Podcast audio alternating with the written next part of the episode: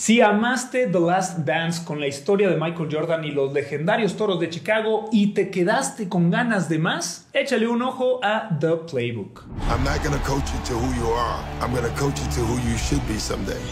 Esta es una serie documental de seis capítulos cortos sobre entrenadores legendarios que comparten sus reglas personales para lograr el éxito en los deportes y en la vida. El crédito de las victorias se la lleva siempre el equipo, pero la responsabilidad de las derrotas está en el líder o el entrenador. En esta serie se le da el reconocimiento que casi nunca obtienen los entrenadores.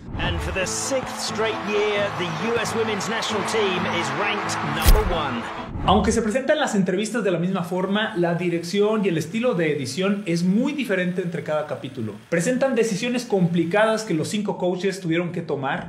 Doc Rivers en el primer episodio narra, entre otras cosas, cómo enfrentó la noticia de que el dueño de su equipo fue públicamente racista, cómo logró mantener la unidad de su equipo ante esta gran ofensa y los encaminó a decidir protestar sin dejar de hacer su trabajo en la cancha. Players symbolically shed their warm-ups in unison as they took the floor in an act of public solidarity. Jill Ellis, entrenadora de la selección más ganadora de mundiales en la historia de fútbol, la de Estados Unidos femenil, habla sobre la dificultad de permanecer en la cima como equipo campeón y lo complejo de mantenerse arriba. Sin embargo, su capítulo, a mi parecer, se queda un poquito flojo, ¿eh? como que pone el punto más alto en un aspecto personal de la vida de esta entrenadora cuando su trabajo como líder es realmente extraordinario.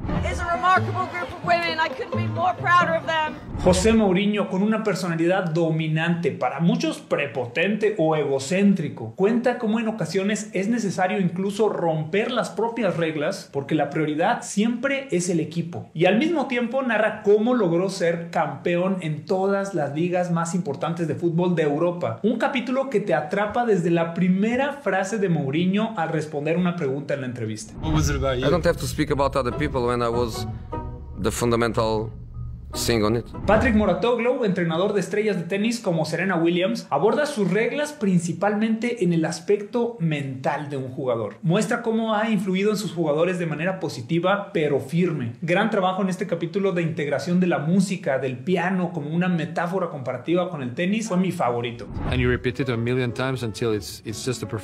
El capítulo final es la entrenadora de básquetbol colegial Dawn Staley, una fenomenal historia con anécdotas de sus frustraciones como jugadora y cómo su visión ganadora la hizo lograr lo que para muchos era imposible en un mundo de básquetbol dominado por hombres. Sin embargo, siento que este también se queda un poco abajo por la edición, que no logran cautivarte. También la elección de la música es demasiado relajada, baja mucho el ritmo.